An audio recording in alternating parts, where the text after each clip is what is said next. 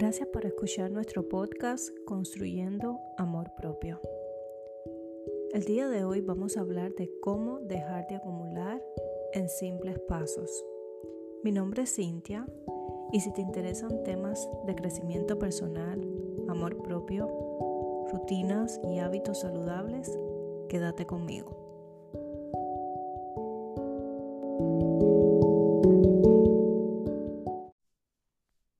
Episodio primero vamos a hablar de qué señales te envía la acumulación, cómo podemos detectarlo en nosotros y en segundo lugar vamos a ver cómo podemos dejar de acumular este 2024. Lo primero que tienes que saber es cómo acumulamos, por qué comenzamos sin darnos cuenta un proceso de acumulación. La acumulación es el acto de almacenar y acaparar una cantidad excesiva de objetos o productos que no necesitamos por el momento y para los cuales no tenemos espacio suficiente. ¿Qué señales nos envía la acumulación? Primero, una casa desordenada. Por más que recoges, por más que organizas, todo nos parece que siempre está regado o fuera de lugar. En segundo lugar, una casa sobrecargada.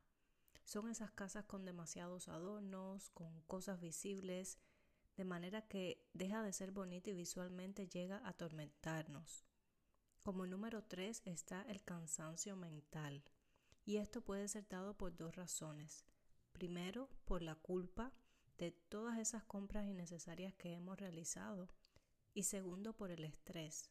El estrés de no tener espacio o lugar para ubicar todo lo que hemos traído a casa. Como punto número cuatro está las finanzas. La mayoría de las veces que estamos acumulando no lo queremos reconocer, pero nuestras finanzas se ven afectadas. No tenemos dinero para ahorrar, no tenemos dinero para vacacionar y la mayor parte de nuestros planes a futuros se ven truncados porque no tenemos lo suficiente guardado para hacerlo y todo esto debido a gastos y compras innecesarias. Como punto número 5 es que no estás viviendo el ahora. Y no estás viviendo el ahora porque en lugar de hacer ejercicio, salir a caminar, correr, comer como persona normal y hacer actividades, la pasas revisando descuentos, páginas en línea, estás sencillamente buscando seguir adquiriendo objetos. Si te identificas con algunas de estas señales, no quiero que te sientas mal, por el contrario, el primer paso es reconocerlo y el segundo es estar dispuesto a un cambio.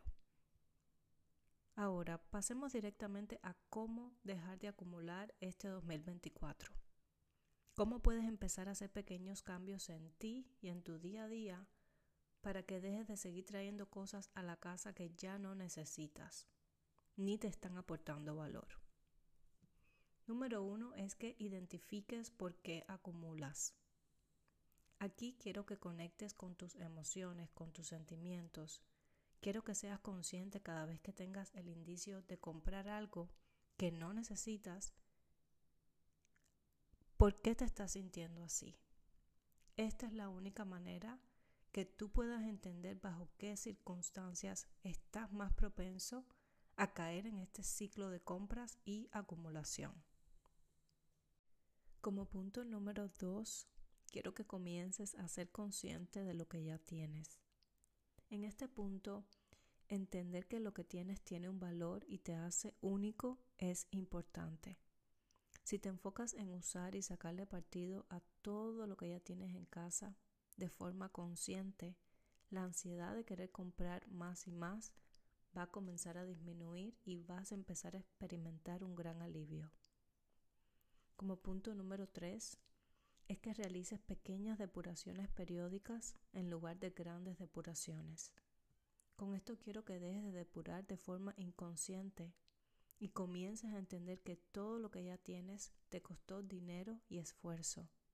Asimismo, pretendo evitar que te deshagas de todo al depurar de forma masiva y vuelvas a sentir ese vacío insoportable para luego salir a comprar y gastar posiblemente el doble del dinero. Céntrate en depurar pequeños espacios. Así tendrás más claro qué usarás y qué no.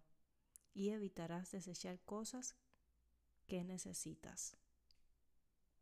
Como punto número cuatro, quiero que aceptes espacios vacíos. Aquí quiero que si aún no lo haces, te permitas tener espacios limpios, como una mesa, meseta, una pared sin cuadros, porque vas a sentirte mucho mejor en un lugar despejado que en una casa sobrecargada.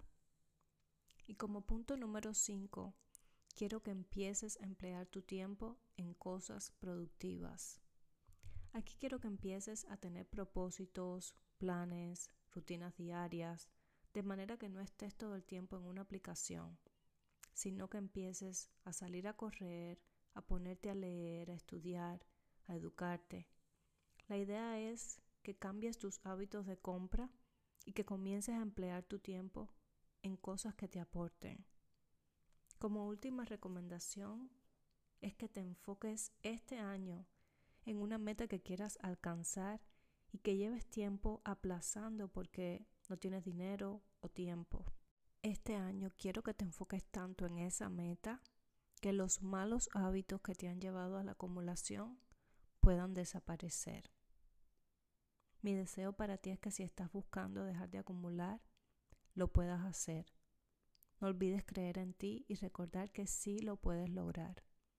Recuerda que tus hábitos actuales son un producto de lo que has estado haciendo, pero todo eso lo puedes cambiar si comienzas a entrenar tu mente.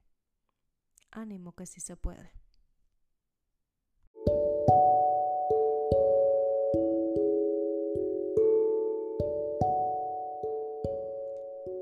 Gracias por escuchar este episodio de nuestro podcast Construyendo Amor Propio. Si este contenido ha sido de valor para ti, te pido que nos sigas para así saber que te ha gustado y espero tenerte acá en una próxima entrega.